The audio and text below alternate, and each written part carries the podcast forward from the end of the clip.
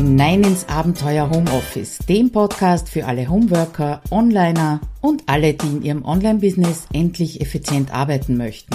Schön, dass du dir die Zeit nimmst und dabei bist. Erfolge feiern für Anfänger, darum geht's heute, aber mit Anfängern meine ich nicht, dass du ganz am Anfang deines Business stehst. Also wenn du schon äh, ein paar Jahre am Markt bist oder selbstständig bist, bitte weiterhorchen. Es geht nämlich bei Anfänger eher darum, dass du vielleicht noch nicht angefangen hast, deine Erfolge zu feiern, so klein sie dir auch scheinen mögen. Und vielleicht kommt jetzt so die kleine Stimme im Hinterkopf bei dir hervor, die meint, ja, aber ich habe doch gar nichts Besonderes gemacht und vor allem, ich habe so viel nicht gemacht, was ich mir vorgenommen habe. Da gibt's ja gar nichts zum Feiern. Und ich möchte dich heute dazu aufrufen, dass du dir die Zeit nimmst und stolz auf dich bist. Und darum gibt's fünf Tipps, wie du deine Erfolge feiern kannst, falls du noch nicht damit angefangen hast. Der erste Tipp beziehungsweise der erste Aufruf an dich, nimm bitte deine eigenen Stärken nicht als selbstverständlich. Und das ist ein Phänomen, das sehe ich wirklich bei vielen Kunden, die leisten großartige Arbeit und weil ihnen halt gewisse Dinge sehr leicht fallen, äh, werden die als selbstverständlich angesehen. Und natürlich, ja, ich kenne das auch von mir. Es hat zum Beispiel wirklich Jahre gedauert, bis ich das Feedback meiner Kundinnen ernst genommen oder wirklich wahrgenommen gehört habe. Immer wieder haben sie mir gesagt, dass sie es toll finden, was ich alles parallel wuppe und wie ich die verschiedenen Bereiche meines Lebens organisiere und trotzdem eigentlich immer tiefenentspannt bin. Und wie gesagt, erst nach Jahren hat mich dieses Feedback und die vielen Fragen zu meiner Organisation dazu gebracht, das Abenteuer Homeoffice zu gründen, weil ich mir auch immer gedacht habe, na ja, aber machen doch alle anderen auch, ist ja nichts Besonderes. Und ich bin sicher, du weißt genau, was du nicht gut kannst, ja, was du noch lernen möchtest und was du auch auf, trotz vieler Versuche nicht hinbekommst, ja, und das alleine, dieses Wissen, was du nicht kannst, das bringt dich nicht weiter und vor allem macht dich das ständig unzufrieden. Und darum nimm eine andere Perspektive auf dich ein. Schau dir mal das vergangene Jahr an und schreib dir auf, was du inzwischen als völlig selbstverständlich nimmst.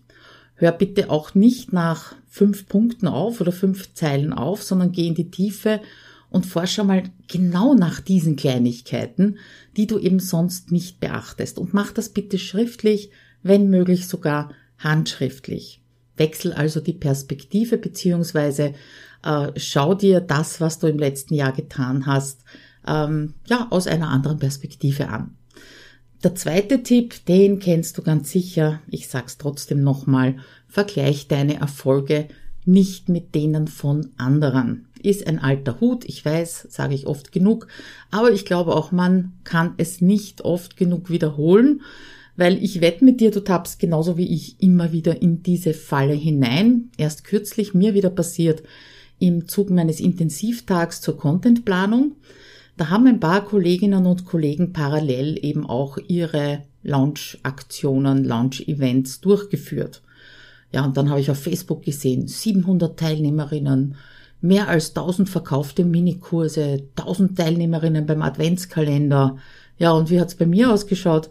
Nur, unter Anführungszeichen, 370 Teilnehmerinnen. Und beachte bitte das Wörtchen nur. Es ist noch keine sieben Jahre her, da wäre mir bei dieser Zahl wirklich Angst und Bang und schwindlig geworden. Ja, abgesehen davon, dass zwar schön ist, so viele Teilnehmerinnen bei einer Aktion zu haben, relevant ist aber, welchen Erfolg oder welche Erfolge du am Ende damit erzielst. Wie viele der Teilnehmerinnen bleiben zum Beispiel bei dir in der Newsletter-Liste und melden sich nicht sofort wieder ab? Welchen Umsatz hast du am Ende durch diese Aktion generiert und wirst vielleicht in Zukunft sogar generieren. Ja, und wie viele Menschen hast du damit etwas mitgegeben, hast du ihnen geholfen? Ja, und diese Aufforderung, dass du dich bitte nur mit dir selber vergleichst, die führt ja auch zu einem Prinzip im Online-Business, das ich auch erst relativ spät begriffen habe. Probier nicht ständig was Neues aus, sondern wiederhole, optimiere, teste unterschiedliche Ideen innerhalb dieser einen Aktion. Ja, und das gilt für kostenlose Produkte genauso wie für kostenpflichtige. Bleib also an den Produkten dran und wenn das Ergebnis nicht gepasst hat, geh nicht sofort zum nächsten Blümchen weiter, sagen wir es mal so. Also nimm einen andere Perspektive auf deinen Erfolg ein. Wirf mal einen objektiven Blick auf deine Entwicklung der letzten Jahre. Also mit objektiv meine ich natürlich Zahlen, das ist glaube ich klar. Und Jahre betone ich auch deswegen, weil geh ruhig mehr als ein Jahr in deine eigene Vergangenheit. Dadurch wird nämlich diese krasse Entwicklung, die du ganz sicher gemacht hast, noch plakativer und zeigt dir noch besser, wo deine Stärken sind und äh, wie du dich entwickelt hast. Der dritte Tipp äh, für das auf die Schulter klopfen ist, hetz nicht von einer Aufgabe zur nächsten. Ja, und du könntest diese Hetze, dieses Hasseln auf die Gesellschaft schieben, du könntest das auf die schnelllebige Zeit schieben oder wenn du magst sogar aufs Internet schieben, aber ich glaube, das ist nicht zielführend, also das bringt dich nirgendwo hin, wenn du einen Grund oder einen Schuldigen findest. Ja, Erfolg feiern, das heißt ja nicht unbedingt, dass du Freudentänze aufführen musst oder dass du den Rest des Tages mit Feiern verbringen musst. Ja, kannst du natürlich, wenn dir danach ist, aber oft reicht so ein ganz kleiner Augenblick, um dir bewusst zu machen, was du geschafft hast. Ein ganz kleiner Augenblick, um äh, diesen Erfolg in deine innere Vitrine ins Rampenlicht zu stellen. Ja, hast du überhaupt so eine innere Vitrine, wo du deine Erfolge sammelst und immer wieder draufschaust, dieses Gefühl des Erfolges, des geschafft, äh, abspeicherst, ja, für später mal, wenn es vielleicht nicht so gut läuft. Also nimm eine andere Perspektive auf deine Erfolgsvitrine ein. Und sich selber feiern, ganz egal, vielleicht ist dir das nicht beigebracht worden, äh, du hast es dir vielleicht abgewöhnt. Hör bitte nicht auf diejenigen, die ihre Trophäen aufs WC oder in den Keller stellen. Das gibt's ja auch. Und das wäre, glaube ich, ein wirklich guter Vorsatz fürs nächste Jahr für dich, eben deine Vitrine mal zu entstauben, da vielleicht zusätzliche Bretter reinzufügen und ein paar deiner Pokale da reinzustellen.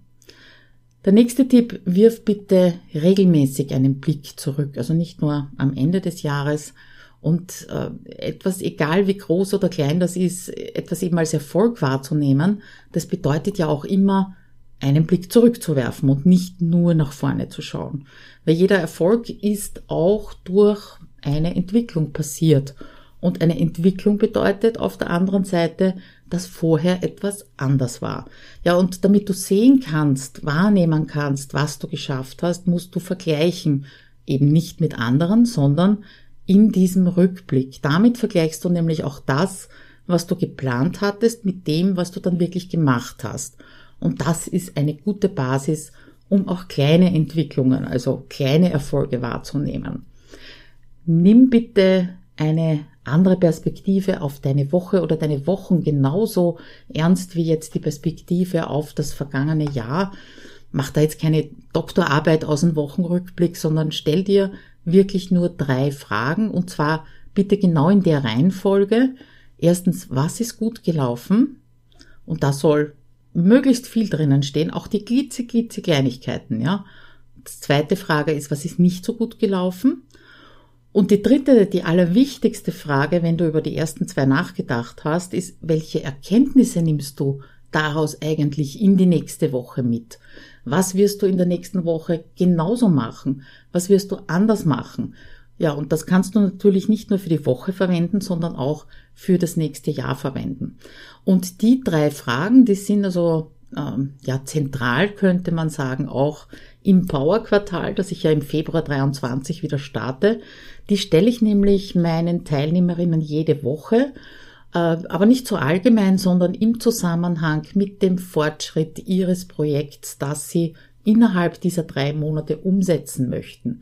Und dadurch lernen die Teilnehmerinnen und Teilnehmer natürlich auch sich selber ganz anders kennen, weil sie das eben normalerweise nicht machen und schon gar nicht so gezielt auf ein Projekt machen. Wenn das für dich nur im Ansatz spannend klingt, dann gehst du bitte auf abenteuerhomeoffice.at schrägstrich dein Power Quartal. Dort kannst du dich mal in die Warteliste eintragen. Da gibt's dann auch ein paar erklärende E-Mails dazu. Wie gesagt, im Februar, Anfang Februar, ich glaube es ist der 3. Äh, Februar 23, startet dieses Powerquartal wieder. Ja, und äh, warum ist es eigentlich gerade für Selbstständige wie dich und mich so wichtig, Erfolge zu feiern? Das ist der letzte Punkt, den ich dir mitgeben möchte ich will damit nicht sagen, dass für andere unwichtig ist, das ist, glaube ich, eh klar, aber du bist halt, du bist allein in deinem Homeoffice, ja, du bist als Solo-Selbstständige alleine in deinem Business und niemand außer dir selbst wird dir auf die Schulter klopfen und sagen, wow, super hast du das gemacht, hammer hast du das gemacht, ja. Und darum ist es nicht nur mh, hm, eine gute Idee, sondern eigentlich auch, wenn wir es ganz genau nehmen, deine Pflicht, das zu tun. Das heißt, deine Pflicht, dich zu motivieren, dir auf die Schulter zu klopfen, deine Selbstverständlichkeiten als nicht selbstverständlich anzunehmen, um dich eben dran zu halten und motiviert zu halten. Und darum die Aufforderung äh, von mir an dich, spür deine Erfolge des letzten Jahres auf. Nimm da mal einfach deinen Kalender zur Hand, grab in deinem Blog, wenn du regelmäßig blogst oder Podcast oder grab auch nur in deinem Gedächtnis, ja, und finde mindestens einen Erfolg pro Monat. Ich bin sicher, dieses eine Erfolg pro Monat, das ist relativ easy. Wenn es easy ist, dann suchst du einen zweiten, einen dritten, einen vierten, einen fünften auf Monatsbasis und schreib ihn bitte auf oder schreib sie bitte auf. Und wenn du kreativ bist, machst du eine schöne Collage draus, wenn du gern mit einem Vision Board arbeitest, häng diese Collage daneben, damit du eben auch immer siehst, was du im vergangenen Jahr geschafft hast.